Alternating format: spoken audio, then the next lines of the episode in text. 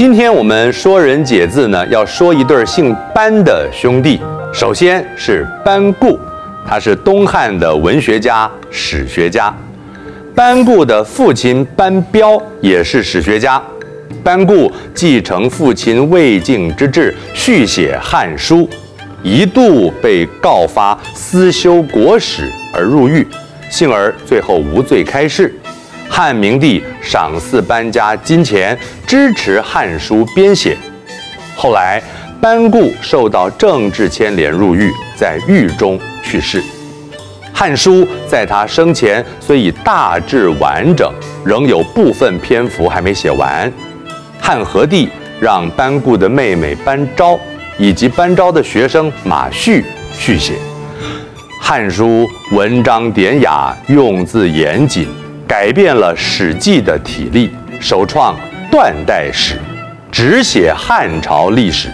无论是在史书发展或文学艺术方面，都有高度价值。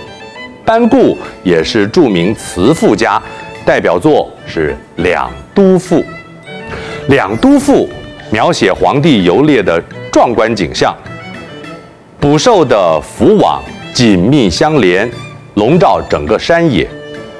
列卒周杂，星罗云布，士兵们围绕着排列，犹如星子罗列，云层密布。皇帝就这么乘着车，率领群臣进入了打猎的院门。星罗棋布就由此演变而来，形容分布罗列紧密，像是天上的星星，棋盘里的棋子。那有密集恐惧症的怎么办？那就不要去参加这次打猎啊！汉章帝召集当时著名学者在白虎观讨论儒家通行大义。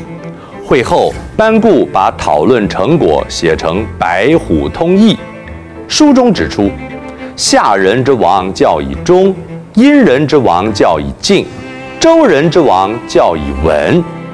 教，也就是在上位者以身作则。成为百姓们仿效的目标。教者何谓也？教者孝也。上为之，下效之。《孝经》《论语》《诗经》都提到教的重要性。上行下效，在位者怎么做，下面的人就起而效法。另外一位班家子弟班超，他是班固的弟弟。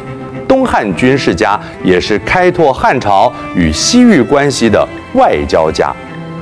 班超少年起就有远大志向，为人孝顺，口才出众。班超为官府抄书贴补家用，他做得厌烦了，停下笔来叹道：“大丈夫就应该效法傅介子、张骞等人，立功边疆，保家卫国。”怎么能一直抄书，把生命浪费在笔砚之间呢？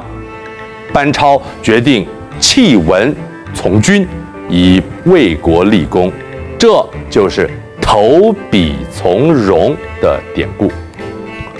班超奉命出使西域，壮志得展。他来到鄯善国，原先国王对班超十分礼遇，一段时间过后却冷淡下来。班超暗中打听，知道是匈奴使者到来，国王内心动摇。他召集三十六名部属，酒酣耳热之际，煽动众人：不探虎穴，不得虎子。现在唯有趁夜火攻匈奴，趁他们摸不清我们的底细，还在惶恐时杀光他们。这样一来，鄯善国王才会害怕，我们就立下大功了。当天夜里，班超率领众人攻入，把匈奴使者、副使都杀了。鄯善国从此归附汉朝。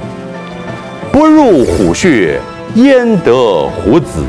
想要达到目标，就必须深入冒险。老师，你会讲“不入虎穴，焉得虎子”的英文吗？呃，这怎么讲？不入虎穴，and the tooth。这句英文讲得太好了，我的程度跟不上。此后，他又使于田国降汉，推翻龟兹国在疏勒国建立的傀儡政权，建立新的亲汉政权。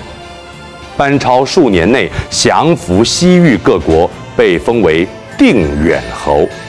他不仅善用武力，更擅长用外交手段拉拢偏远国家，建功无数。我是冯一刚，说人解字，下次再说。